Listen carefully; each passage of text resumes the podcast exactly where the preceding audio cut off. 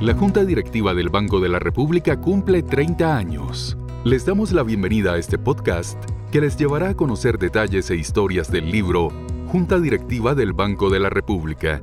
Grandes episodios en 30 años de historia. Una conversación con su autora Gloria Valencia y Mauricio Reina. Bueno, finalmente Gloria Valencia, después de tres años de trabajo, sale a la luz pública el libro Junta Directiva del Banco de la República, grandes episodios en 30 años de historia. Un título que yo no sé si quién lo escogió y cómo lo escogieron, pero me parece que oculta un gran trabajo. ¿Por qué? Porque cuando uno lee episodios en 30 años de historia, como que se imagina que le van a contar pequeñas anécdotas. Y a mí me parece, después de leer el libro Gloria, que este es un trabajo monumental en tres sentidos. Lo digo no porque usted esté frente a mí, sino porque como lector acucioso esa es mi conclusión. Primero, pues es un gran libro de historia económica reciente. Uno cuando lee el libro de corrido va reconstruyendo la evolución de la economía colombiana en sus dimensiones principales. Ahí estamos hablando de la política cambiaria, pero también de la política monetaria, pero también de la política fiscal y de los momentos de la coyuntura internacional que inciden sobre la economía colombiana. Segundo, y lo más importante, un gran libro sobre desarrollo institucional en Colombia.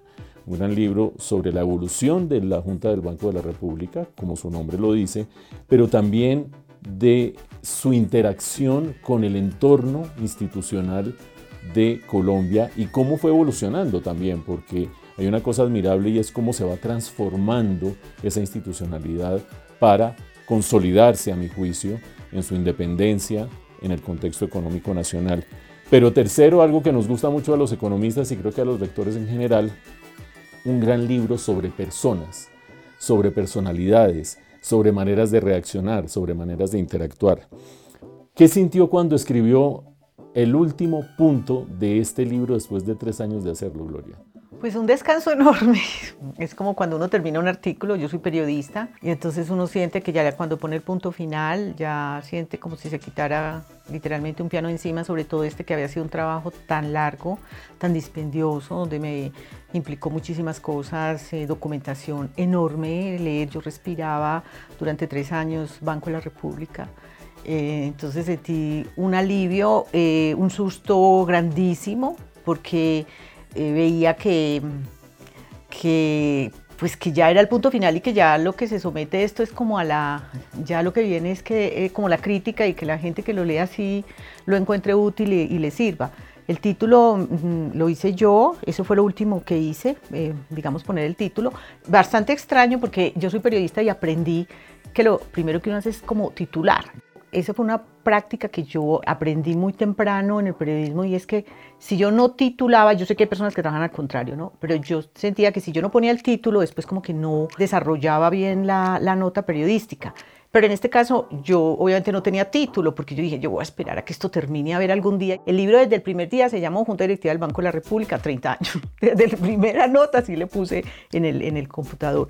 Y al final, pues eso fue casi que, que de carrera, bueno, esto se va a llamar así, yo no sé si se va a llamar así, pero yo le voy a poner este título y así se quedó. ¿Y usted cree que de estas tres dimensiones que acabo de mencionar, historia económica del país, historia del desarrollo de una de las instituciones más importantes de la política económica colombiana y la dimensión de las personas, de los miembros de la Junta, de sus disputas, de sus diferencias, de sus ánimos de conciliación. ¿Usted cree que esas tres capas son las principales que tiene este libro? ¿Me estoy perdiendo de algo? ¿Estoy omitiendo algo importante? No, yo creo que esas son, a ver, con un añadido que no sé en cuál va, pero pues por lo que te digo, yo soy periodista. Lo sabía el doctor Juan José Chavarría, que es donde eh, parte este libro, cuando él asume la gerencia. Y es que yo no iba a escribir un libro técnico. Yo soy periodista y he cubierto economía, eh, yo soy periodista económica desde hace mucho tiempo y cubrí la Junta del Banco de la República de toda mi carrera, de, hecho a, la par con esta Junta Independiente.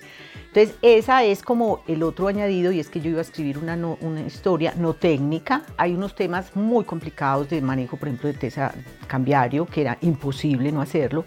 Entonces, agregarle el, el, tema como humano de esas personas que están ahí, porque yo me imaginaba al principio un gran homenaje a los codirectores, entonces tenía que hablar como de, de, las personas.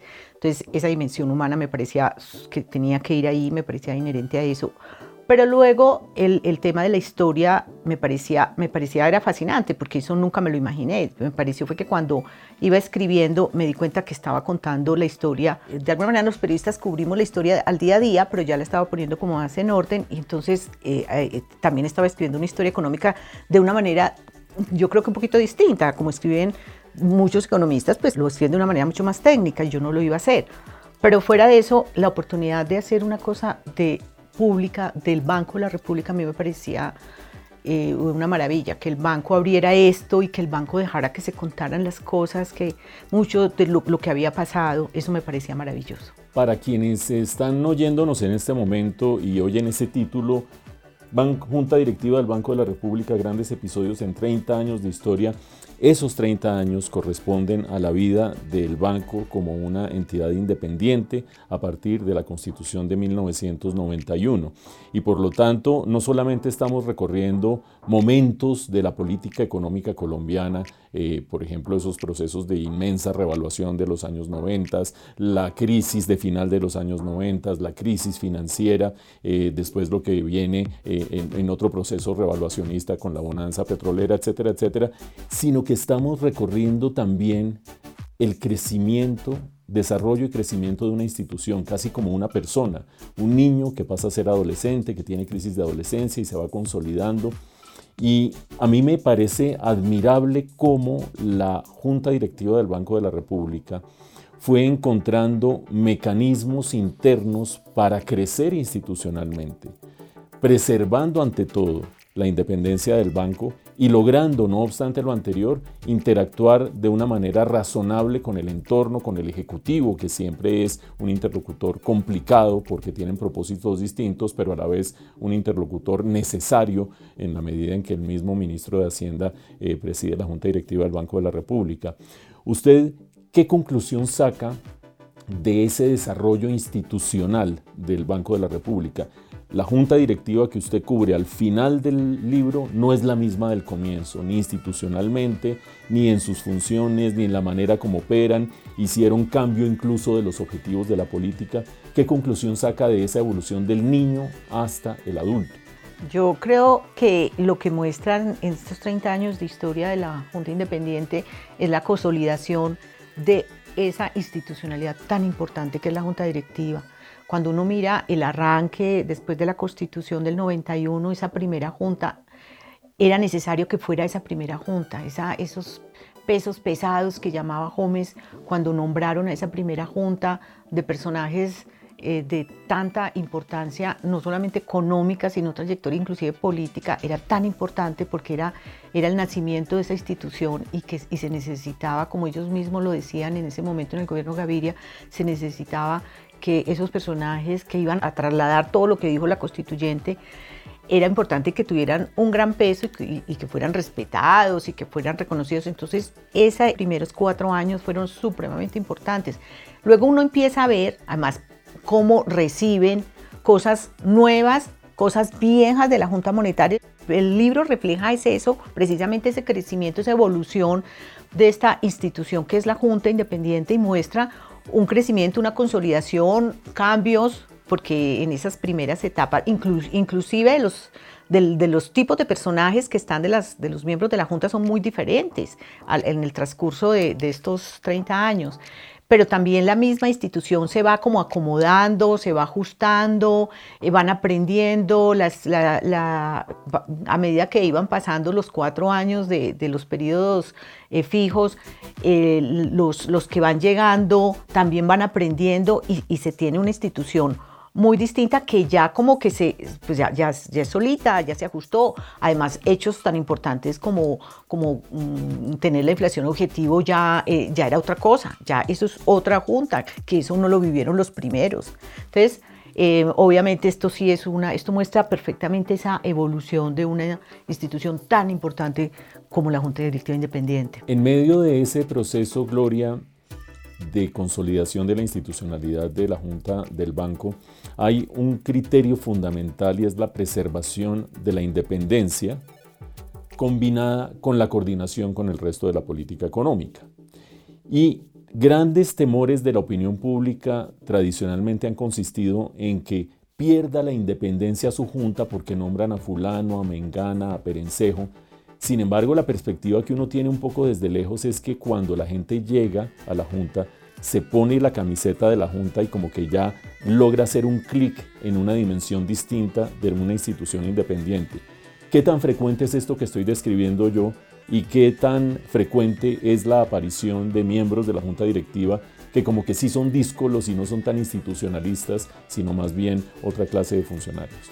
Ese temor, digamos, de que a la junta directiva lleguen eh, miembros que de pronto pongan en riesgo esa independencia, la hubo desde la segunda oportunidad cuando se eligieron, después de la primera junta del presidente Gaviria. Pero siempre existió, siempre fue objeto de, análisis, en la prensa se debatía, por eso cuando se cambiaba un codirector eso era una noticia nacional, porque quién va a llegar, porque siempre hubo suspicacias, eso digamos, eso ocurrió y siempre ha ocurrido, pero también es verdad cuando después uno llega a mirar eh, en retrospectiva y ve, la conclusión es esa, que quien llega a la Junta, puede llegar, digamos, con esas prevenciones sociales de los analistas, inclusive en la misma junta, pero eso se disipa rápidamente porque ellos mismos lo dicen. Eh, cuando llega alguien, eh, queda como arropado en una cosa eh, mm, demasiado fuerte y la institucionalidad prevalece y ningún codirector de hecho, hay historias de codirectores que nunca jamás volvieron a hablar con su nominador y después se presentaron algunos, pueden ser algunos roces con, con presidentes que de pronto pensaban que habían nombrado a un determinado codirector por, con una intención específica cambiaria o, o de tasas, porque pues los gobiernos siempre tienen una intención o están buscando crecimiento o están buscando eh, en materia cambiaria tienen sus propias eh, políticas pero luego el codirector eh, ya piensa es en función del Banco de la República, ya piensa en función, inclusive piensa en funciones de la inflación, esto se vuelve para ellos eh, inmediatamente, puede que al principio mientras se acomodan, pero después lo único que le deben es a eso, es al mandato constitucional de, de preservar el poder adquisitivo de la moneda y eso se vuelve su mandato. Una de las cosas admirables del libro, Gloria, lo digo desde la perspectiva del lector, es lo revelador que es. Es decir, allí hay mucha minucia y la felicito por el nivel de investigación, el nivel de detalle, el nivel de confrontación de los hechos con las actas. No sé cuántas notas de pie de página hay, pero hay, mil notas de pie de página, que es la única manera de construir un libro de historia económica y mucho más cuando los protagonistas están vivos y hay que confrontar sus pareceres. ¿Tuvo dificultad usted para que, uno, los personajes hablaran y dieran sus versiones de las cosas? Y dos, que la institucionalidad del Banco de la República abriera las puertas para mostrar la cocina donde se hace la política monetaria y cambiaria del país? Ninguna de las anteriores, Mauricio. Mm, si no fuera por la generosidad de los entrevistados, yo entrevisté más de 50 personas, todos los codirectores, o sea, eh, con digamos los fallecidos no, pero yo los había cubierto como periodista, fueron absolutamente generosos y uno entendía, bueno, tenía yo también la facilidad de que me conocían, habían sido mis fuentes en mi labor periodística, todos, entonces llegar ahora en otra calidad de escritora de, esa historia me facilitó, me abrió muchas puertas.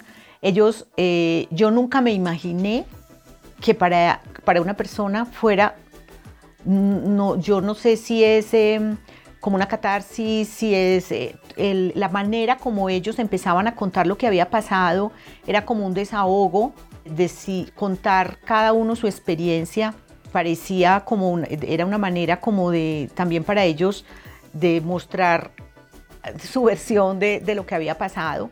Yo aprendí también que, sé que estoy hablando muchas veces de, años mucho más atrás, entonces la memoria selectiva uno graba lo que no necesariamente le conviene, sino lo que se le quedó por cualquier eh, circunstancia. Entonces yo eso lo sabía, por eso para mí el contraste fue todo el tiempo. Eh, para poder, eh, sabía que un miembro me contaba esto, pero el otro me contaba un detalle y el otro otro detalle, porque yo iba cogiendo por periodos, entonces ya tenía más o menos la visión de todos para poder hacer, yo no pretendo aquí, lo digo, no, ni hacer juicios ni nada, pero para poder contar, por ejemplo, hilado los hechos. Entonces, eh, esa visión de ellos fue muy importante, fueron absolutamente generosos en contar las historias. Eh, del Banco de la República, apertura total, yo pude acceder a las a las actas hasta pues donde lo permite la ley porque esto tiene un, tope hasta donde se puede mirar y esas actas son maravillosas, esas primeras actas son eh, fueron una fuente de información muy, pero muy interesante que además me permitía contrastar también a los codirectores cuando los entrevistaba.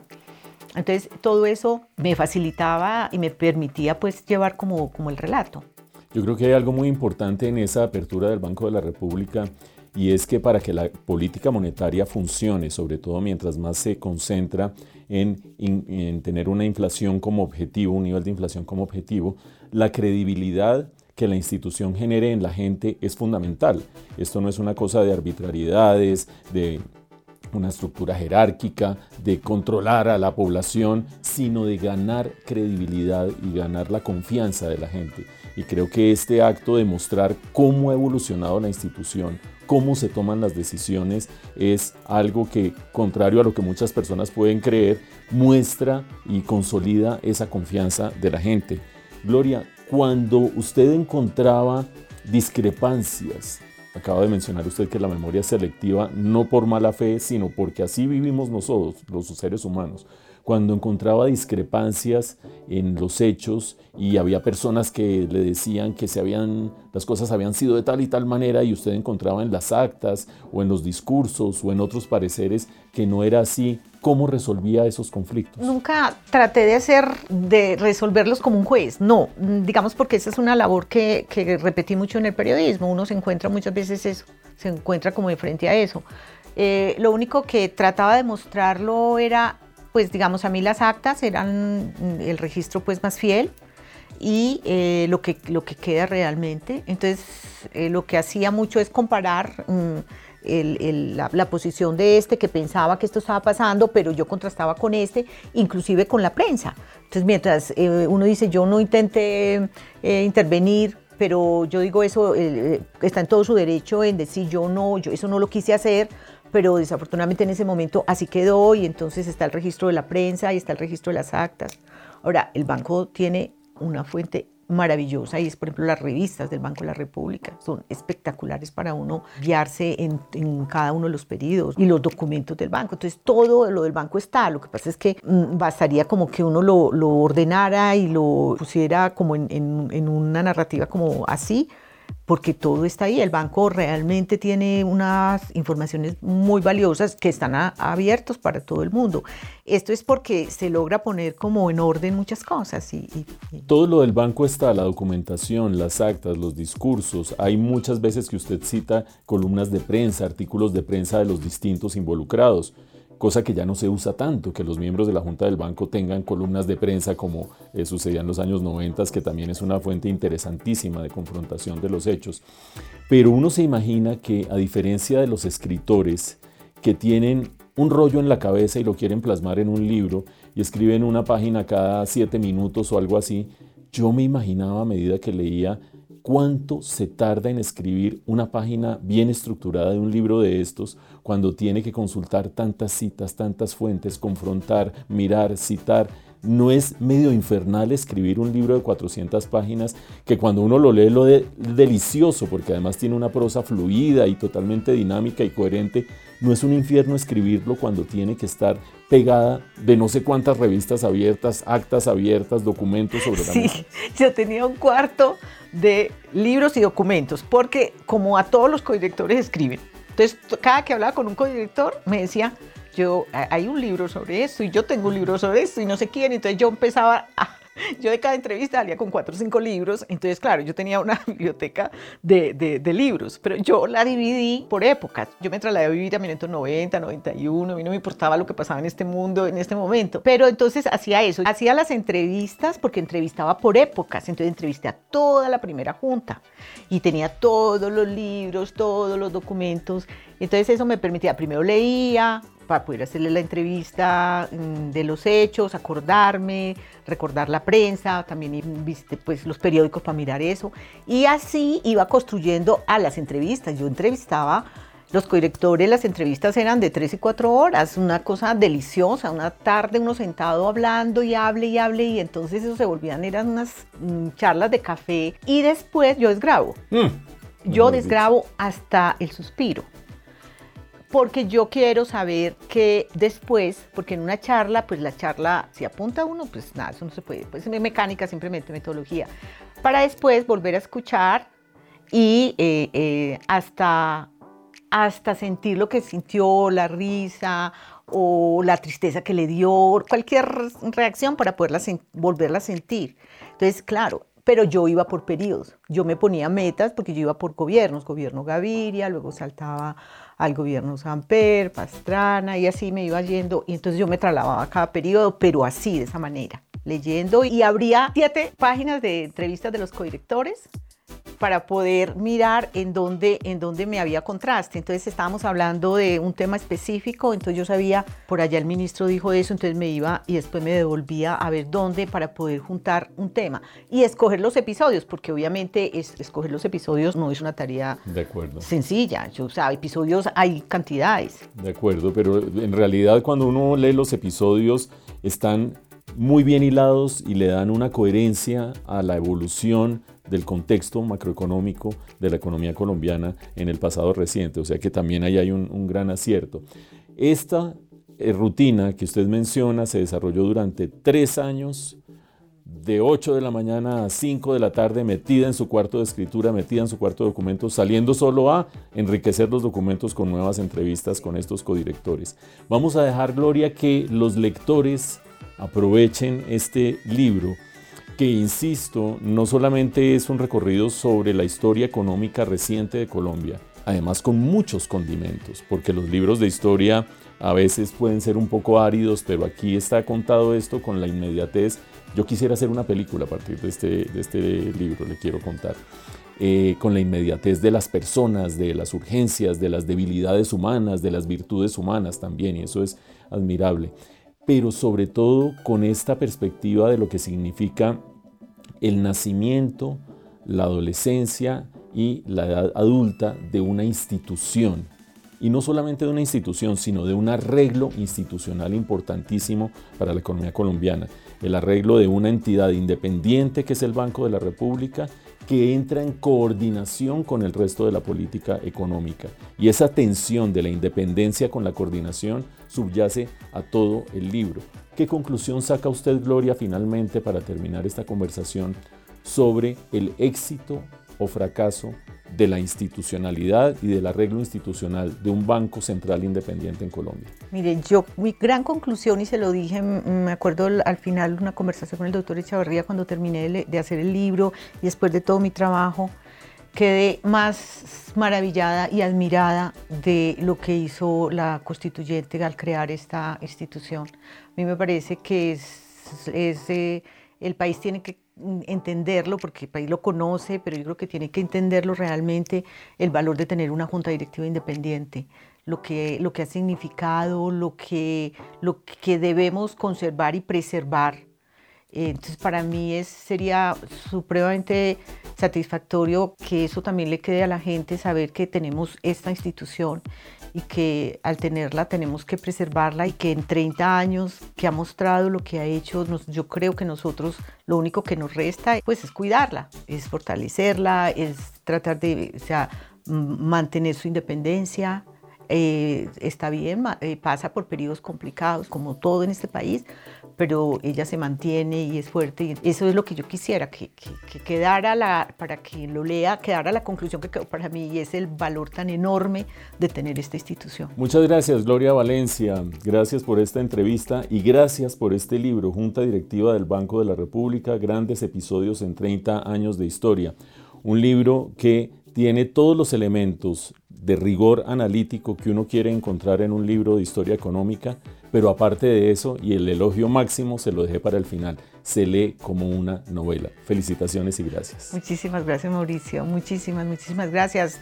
Es un honor para mí, de verdad, que lo hayas leído y que y que ese sea el concepto porque la verdad lo hice y, cuando terminé eh, mi temores, no sé, hice, lo hice con demasiado cariño y y amor a la institución y quisiera que eso sea lo que la gente lo pueda leer. A quienes les guste la economía, entiendan la importancia de la economía y entiendan la importancia de construir institucionalidad en Colombia, ampliamente recomendado para que lo lean y lo disfruten. Muchas gracias.